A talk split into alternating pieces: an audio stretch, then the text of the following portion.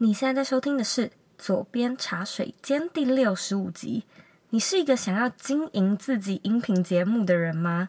今天呢，我非常荣幸的受到科技导图的访问，讨论了许多有关音频录制上的技巧，包含怎么开始。怎么规划，还有怎么样建立自己的风格。但是呢，在节目开始之前，我们有一件特别的事情要做，就是呢，我们今天有一个 sponsor，它是一个叫做 Gaston Luga 的背包品牌。Gaston Luga 呢是一个来自瑞典斯德哥尔摩的休闲旅行背包设计品牌。那我为什么会特别跟他们合作呢？是因为我发现。如果说你是一个远距工作者，你除了在家工作之外，你也很可能会到处旅行嘛。你可能会到各个咖啡厅工作。那当我住在洛杉矶这几年，我就发现，其实我一天的行程经常呢会包含各式各样的不同的类型。例如说，我早上可能会去练瑜伽，然后我会去咖啡厅；中午我可能会跟朋友吃个饭；下午去图书馆工作，然后晚上呢回家前可能还会到超市买菜等等。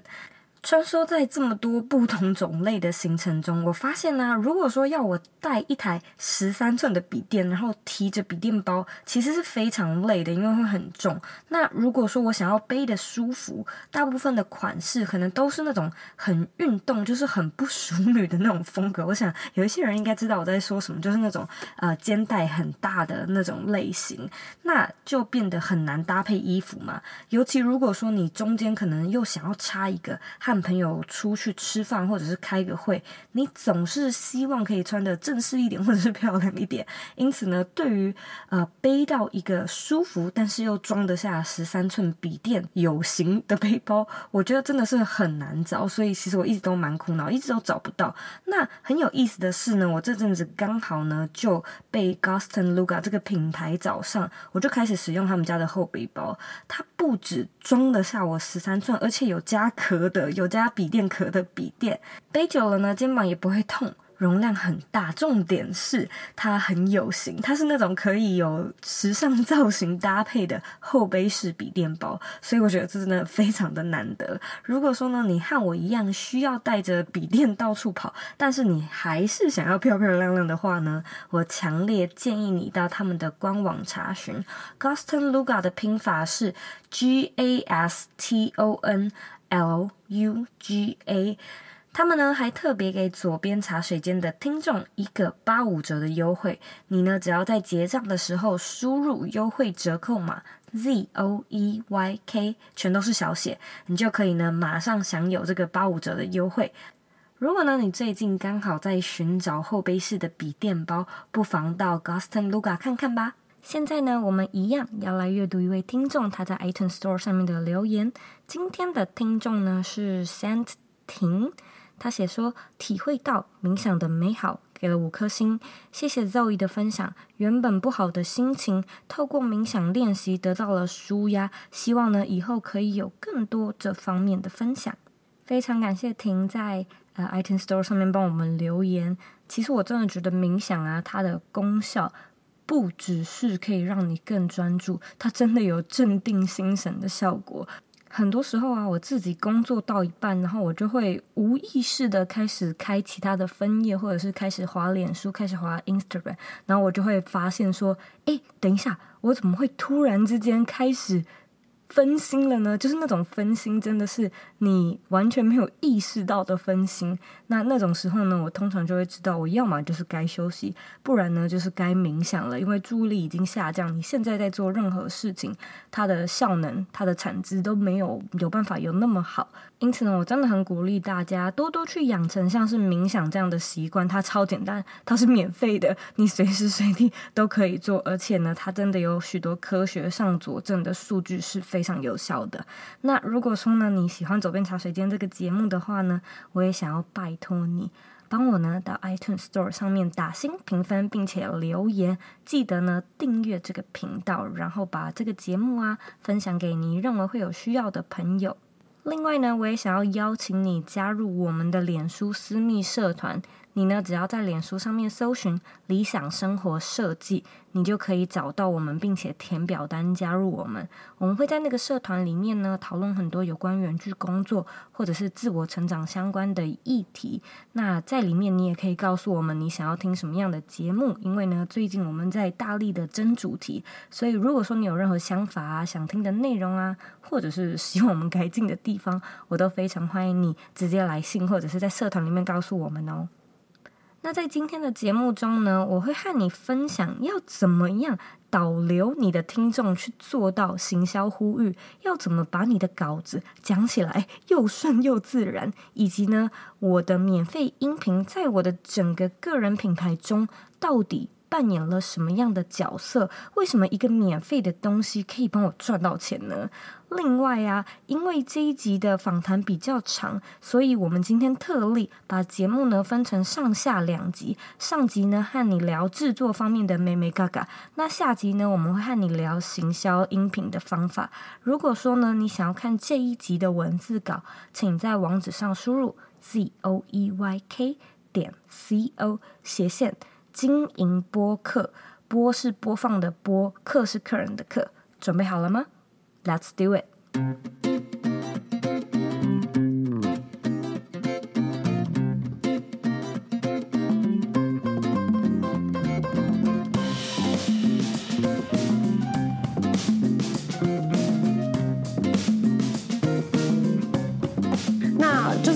之后你接受我们的邀请。然后，因为我们自己本身也有在做科技导读的 podcast，可是我是呃跟别人一起合作，跟科技导读的作者合作的这样。那我觉得 Zoe 你一个人，然后就可以把这个节目做起来非常的厉害，所以我想要来跟你请教一下，就是制作 podcast 的一些美嘎这样子。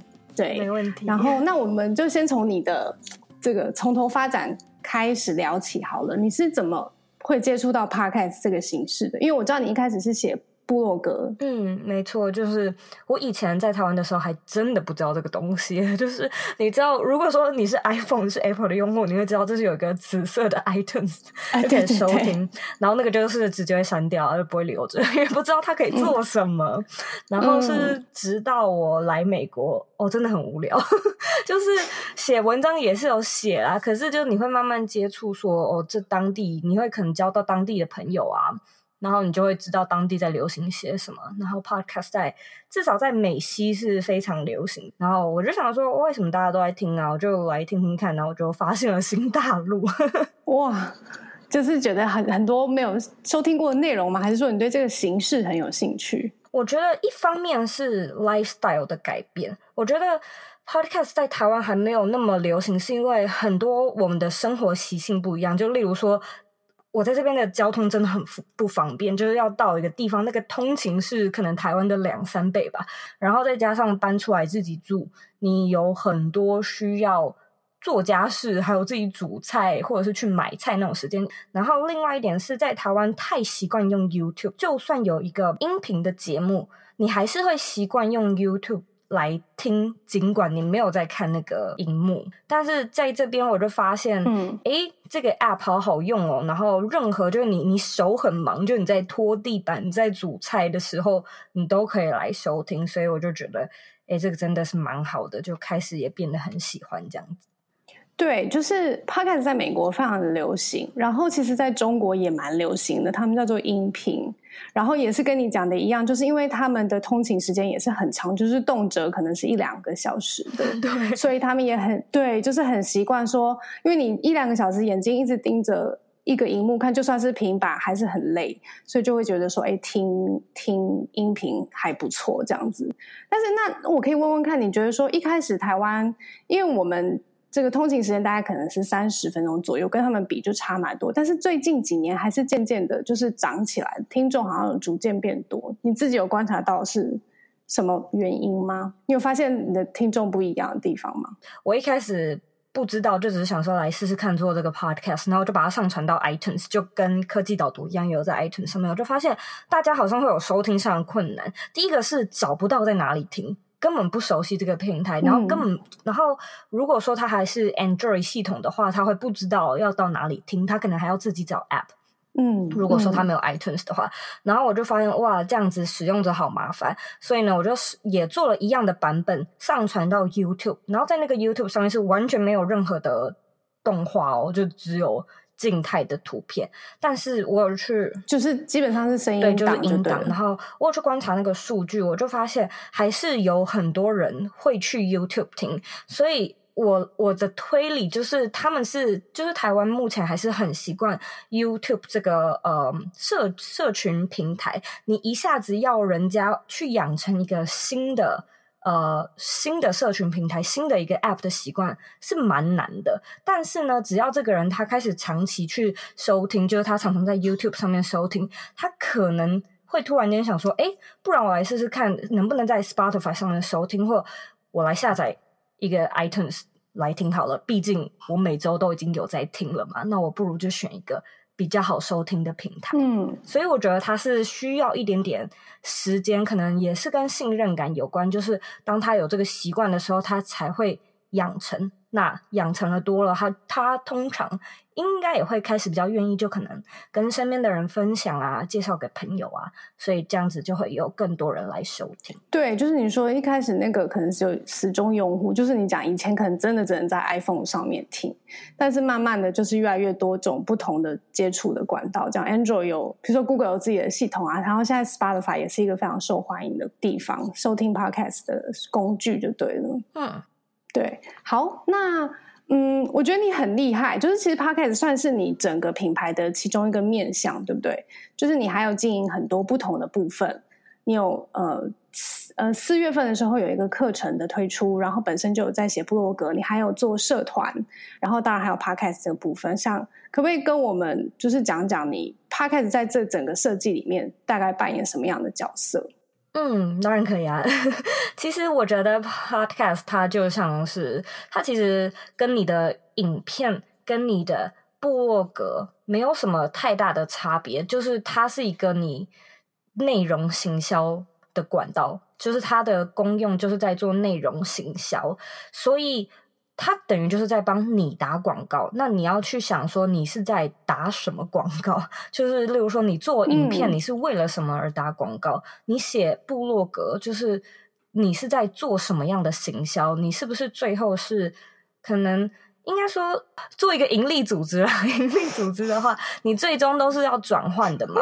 所以我觉得音频它其实跟部落格还有影片没有太大的差别，只是因为我个人比较偏好音频，所以它就变成是一个我的行销管道。那在一开始我可能还没有获利模式之前，它其实就是扮演着一个灌溉吧。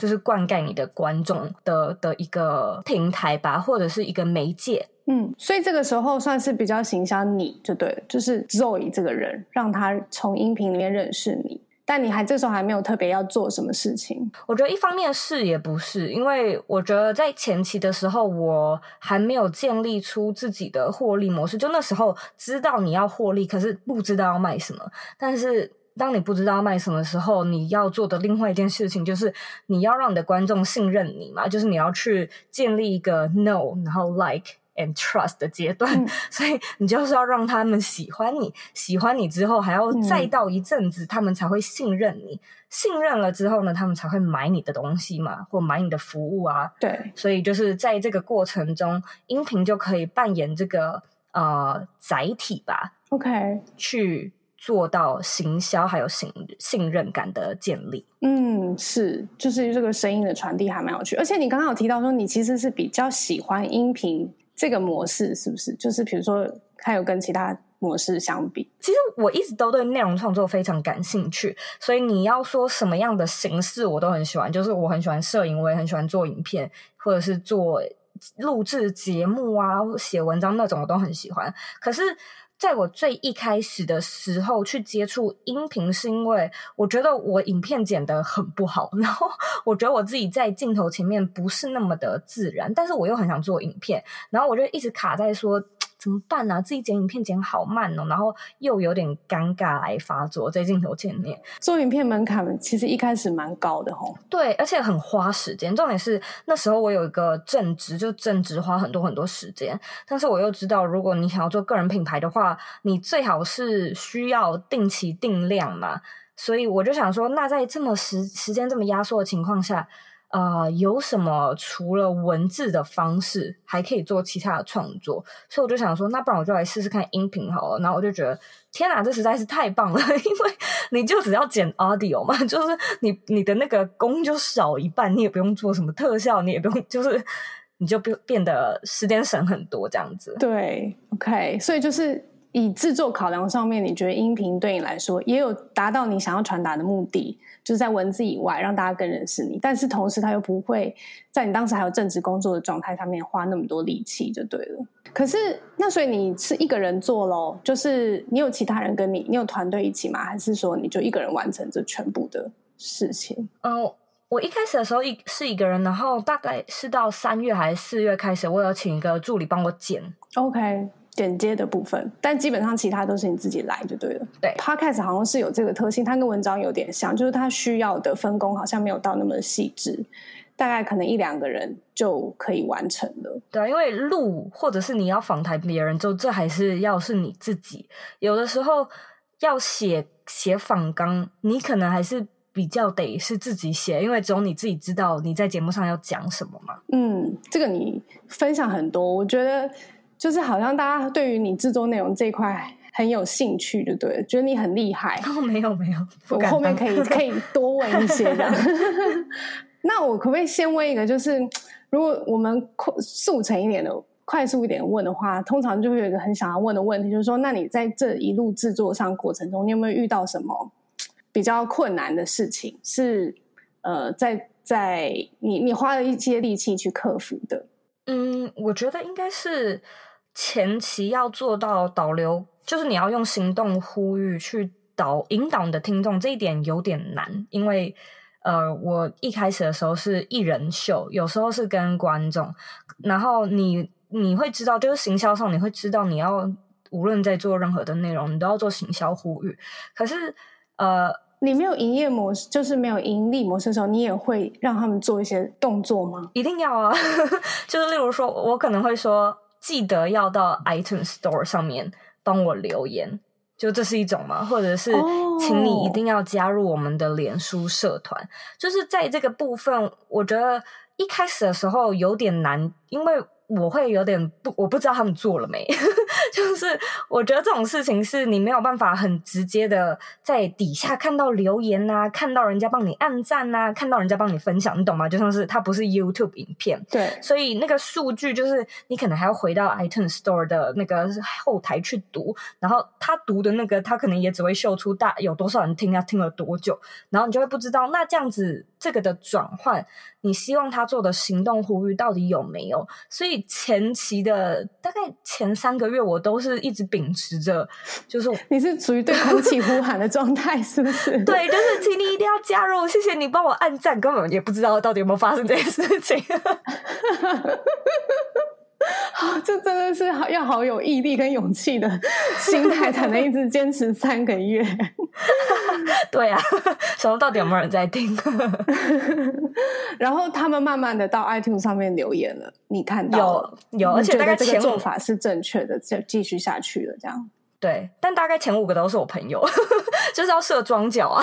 对，要要有要对对对，没错，一开始因为应该是说没都没有人动作。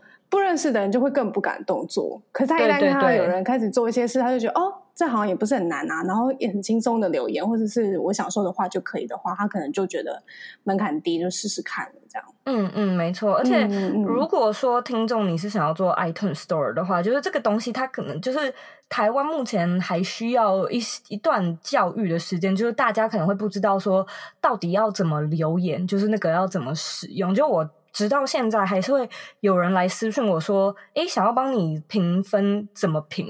就怎么在 iTunes Store 上面打星，怎么怎么下评论？就是这种比较 technical 的东西，就是大众还不是很熟悉，它没有像是 YouTube 那么的直观。对，就界面上，所以我觉得。”这个是在前期比较难需要克服的地方。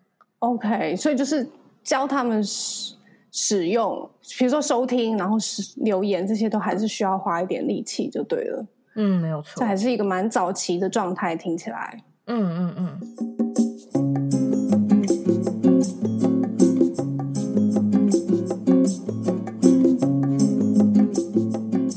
嘿，hey, 我是 Zoe。知不知道我现在正在台湾呢？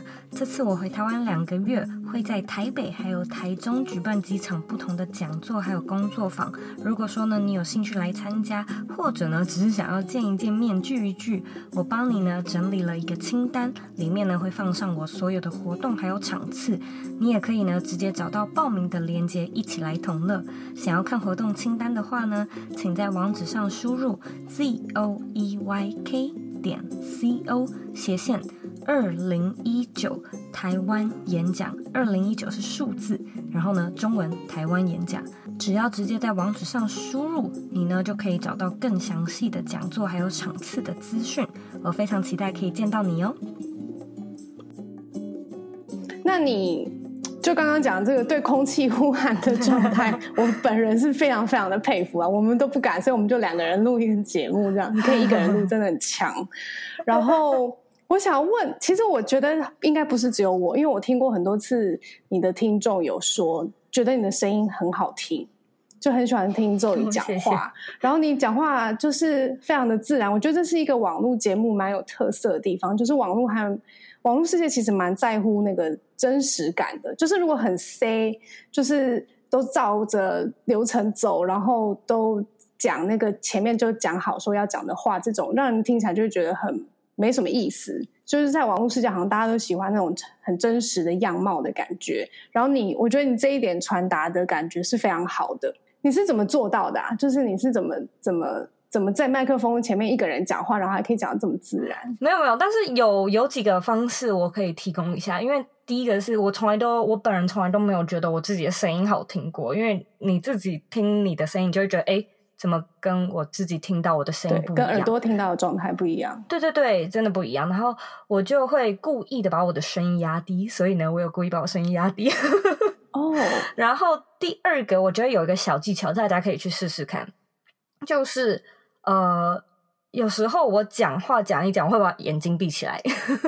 哦，为什么？就是我觉得，我觉得这样比较好让我进入脑中的状况。因为有时候我我觉得啊，因为在最一开始前期，可能一第十集以内的时候，我会打那个稿子啊，会打的那个每一个字都打，就是一字不缺的打出来。我每一个要讲的字，我可能还会打哈哈哈哈，就是语气的部分都设计完毕。对对对。然后我后来就发现，嗯、呃，这部分可以加强，我觉得没有那么自然。就是我觉得听众，你回去听前几集，你应该会发现，就真的没有那么自然。然后我就一直在思考说，这样好怪哦，就是有没有什么改进的方法？所以后来我就改成，所以你会一直回听自己的录音，是不是？对，就每一集我都会听好几遍，然后听到听到我满意了，我才会 OK 会检讨。对对对，就是或者是开始有人会说，哎，声音还蛮好听的，我会回去听说到底是哪一集啊？是是什么地方让他们觉得？呃，还不错这样子，然后后来我就开始改变，我就想说，那我就列大纲就好，就是大的要点，要点写下来之后呢，我就会看看一下小抄嘛，就像现在这样，就是看一个要点，然后我就会把眼睛闭起来，想一下我要说什么，然后录。所以大家不要觉得就是我录音频都是一气呵成的录完，就是就是就是中间会有很多是那种 吸气，然后吐气，然后想。准备好了讲话，所以这是背后的一些大家没有看到的地方，所以他可能才会听起来比较自然。呃，我觉得那个自然的感觉是说你是当下针对那个内容，然后做出的这个反应，就是可能，但是也是你讲的，可能是到十集以后，你才比较能够掌握那种随性的，就是即兴要发挥的状态吧。嗯嗯嗯。就一开始的时候，大概都光是可能思考内容就需要蛮花力气的。然后嘴巴跟脑袋想的还要能够连接，我觉得这本身真的是颇为困难。这样可能，所以你是你是差不多十级以后才比较上手的，对？是。然后还有一个小技巧，我也分享给大家。嗯、这个在我的我自己的课程里边，我也有教，就是 ICA 的对话法，你的一个 ideal customer，就是你的理想的顾客的角色。嗯、所以，呃，我有一个理想的理想的 TA 嘛，然后我都会故意想象成，我就只在对一个人说话。因为我觉得有的时候很尴尬，尤其是我自己面对影片会很尴尬，是因为我发现我会觉得我好像在对大家宣布事情。但是你你想象一下，你对一百个人讲话和你对一个人讲话的感觉不一样吧？嗯，一对一的那种感觉不一样吧？所以我后来就思考说，对啊，其实听众大家应该都是。一个人自己戴着耳机听，所以不应该用那种感觉很像是对一百个人讲话的那种新闻式，就是报道式的感觉来讲。对，我觉得这是那个 podcast 跟广播节目最大的不一样，就是因为 podcast 是随选的，所以大家都是在自己方便的时候收听。通常就是他会听一个耳机，然后就是你讲的，或是开车通勤的时候，这样就跟以前过往可能广播节目就是。在一个固定的时间，然后全部的人一起收听的那个样子不太一样。嗯，所以就是你对着一个人讲话的那个效果应该是蛮清楚的，因为跟他收听的那个情境很像。嗯嗯嗯，是的。所以我觉得你非常，你你就是相较于创作者来说，你是一个非常在乎你的受众的人，就是你很常跟他们互动，然后你也很关心他们。对你的问题，然后也很希望他们，就是比如说你，你会在你的节目的开头会阅读他们的那个回馈。我觉得这是我第一次听到，就我第一次听到的时候觉得很惊喜，然后觉得说，哎，怎么会有一个主持人在节目的开头，然后就先念他的听众，呃，想要告诉他的话，这样我觉得这个设计很有趣。你你觉得跟他们互动，对你在节目制作上面？是有帮助的嘛？为什么会一直持续这样做下去？嗯，其实是因为就是，就像我刚刚提到，就是我早期发现你要引导观众做行动呼吁好难哦，就是你很像在你你不知道是不是在对牛弹琴，你不知道你叫他做他到底有没有做，所以后来我就想说，不然我就念出来好了。然后一方面是因为我发现。嗯、开始真的有人来来留言嘛，然后我就想说，也没有跟他讲说，哦，我收到了，因为呃，在 iTunes 留言评分是这样，就是你不能呃 reply，就是你不能回复他，不像是 YouTube 或者是脸书，就是你可以回复说，嘿，我收到你的留言了，谢谢，就是 no 没有这个功能，所以我就会觉得，那他会不会想说？啊，就是自己来留言了，没有被听见这样子，嗯，所以我就想说，那不然我来念出来好了。一方面就是我可以让这个听众知道，诶，你来留言，我看到了。那第二个是会有越多人更愿意留言，因为他们会知道说，哦，真的他会念出来，或者他们会期待自己的东西被念出来嘛。所以我就发现这是一个更好的引导方式，就是你就不用再。一直 祈求他们，嗯、拜托你去帮我评分。虽然我还是会这样讲啊，可是就是他们会听到，就是哦，这件事情真的有在发生，所以他们会更愿意去做。对，因为我觉得 Podcast 这东西真的要互动起来，真的蛮难的。嗯、因为比如说文字，大家看一看，下面可以留留言，嗯、然后可是 Podcast 就是听，然后你想要回馈他一些什么东西。现在的这个所有的界面设计都不是在鼓励这些动作发生的，嗯、所以。我就觉得你很厉害，你就是绕了一条路，然后先引导他们去留言，然后还就是自己在节目里面读这个他们的留言回馈等等，嗯、然后把这个自己把自用自己的方式把这个 loop 串起来，谢谢很厉害。谢谢 然后听看起来应该是蛮有效果的嘛，对不对？你就可以一直持续做下去，而且照你说就是有鼓励他们，有鼓励的效果出来就对了。嗯，因为这样子，你就是你跟他们说，他们有听到，然后一，然后你会更鼓励大家给你真实的意见。就是这个这个真实，不是只是说，不是只是叫他们留言说，哦，好棒，哦，好听，就就不是这么浅的。就是我是有收过很长的，然后我也有收过批评的。可这种批评也不一定是一个乱乱批评，他可能会说标题标题跟内文不符。就他可能类似是这样子，然后你就会知道，哦，他是在说哪一集啊？是那一集标题下的不够好吗？就是下得太标题杀人吗？就可不可以改进？就是因为这样的话，你就可以更、嗯、你更好去修改你自己的内容嘛。不像是你没有办法，如果说你没有这样子得到回馈的话，你就很难知道你的观众到底喜欢还是不喜欢呐、啊？到底要怎么修正这样子？OK，所以你在读那个回馈的时候，你不是。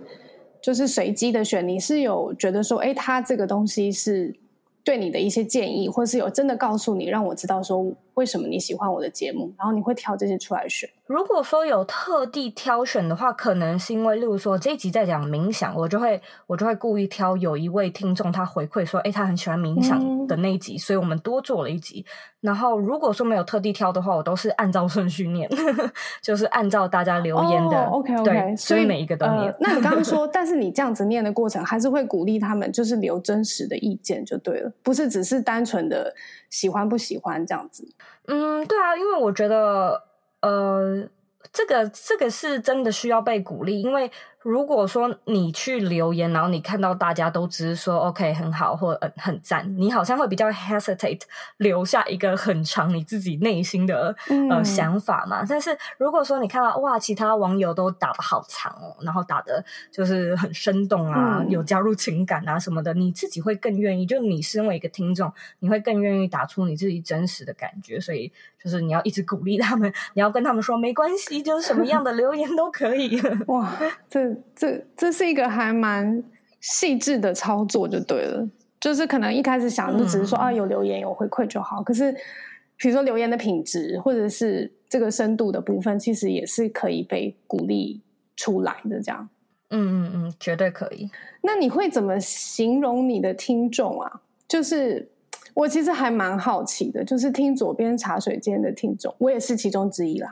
然后，所以我想要知道，我想要知道说。佐编茶水间的听众都是什么样子的人？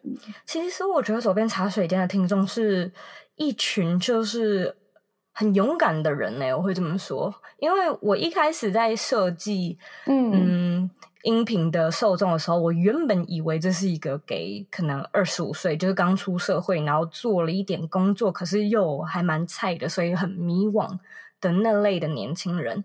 然后，所以我就取说，嗯、呃，左边茶水间，因为我想象它可能是一个职场的，嗯、呃，可能闲聊啊，或者是理想生活设计。茶水间里面，对对对对对对，就是理想生活。可能那时候大家不知道自己要怎么去规划自己的理想生活，很迷惘。就是我以为是那个那个年龄段，后来我发现，就是也有吸引到三十几岁，然后也有吸引到四十几岁的。或者是年轻的，就是也有我有知道有高中生可能写信给我说他们呃有在收听这样子，然后我就觉得很惊艳，所以我就开始在想说，哇，就是受众开始扩张到我已经就跟原本我设计的不一样，那到底是什么原因吸引他们来收听啊？就是到底是为了什么？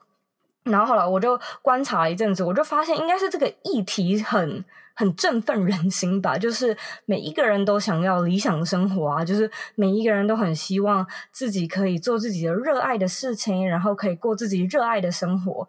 但是为什么现在的生活不是那么理想的样子？嗯，我觉得这个是大家很想要厘清的地方，就是我有梦想啊，我有想做的事情，到底是哪一个环节出错了？那我该怎么改变，我觉得来听的听众很勇敢的一点就是他们想要改变，就是因为想要改变才会来收听，就是因为希望自己变得更好，才会愿意继续听下去。所以我觉得应该就是因为这个这个 faith，就是这个 belief 把他们把他们带来，然后呃，我注意到这一点之后，我就。思考说，OK，那我最好每一集都至少让他们觉得说，有生活有变得更好，或者有我真的有被激励，然后我真的有可以有一些 action 的 actionable 的 tips，就是可以让我在生活上面试试看啊，就 try try 看。然后如果说，哎，真的有一点效果，或真的觉得，嗯，至少今天听完心情还不错，那这些人就会更愿意继续听下去。好。真的是很有洞悉那个听众的心情。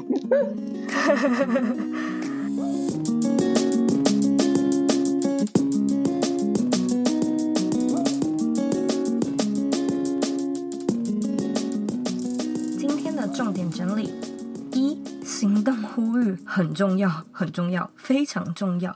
没有 call to action，你和观众啊就不会互动，没有互动呢就没有粘着度，没有粘着度，观众呢持续听下去的几率就会大幅的降低。因此呢，在前期，我强烈建议你要很认真，而且不厌其烦的去设计你的 CTA，这样呢，只要这个有做到，你的音频节目才有可能呢被更多人看见。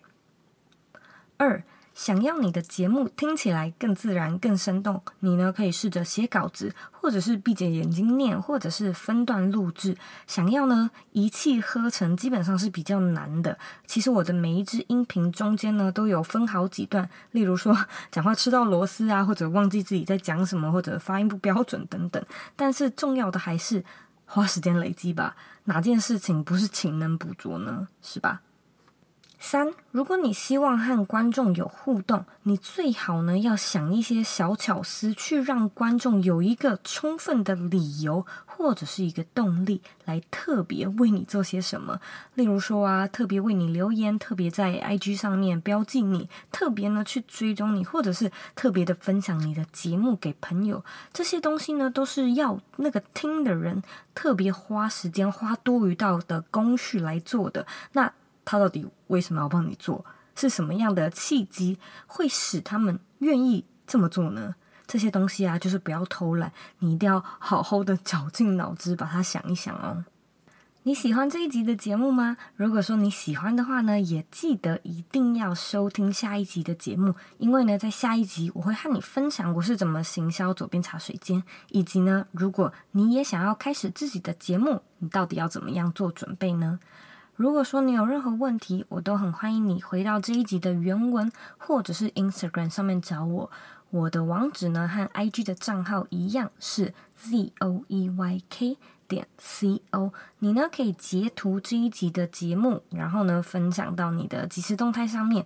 你呢也可以 tag 科技导读，让我们知道你有在收听。最后的最后呢。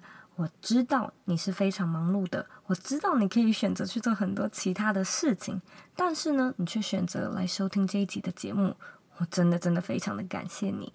现在呢，我也想要请你再花三十秒的时间，好好的想一想，在今天这一集的节目中，你觉得最脑洞大开的那一点是什么呢？什么东西是原本你应该要做却忘记做的呢？把你的答案分享到这一集的原文里面吧。我们下一集见喽。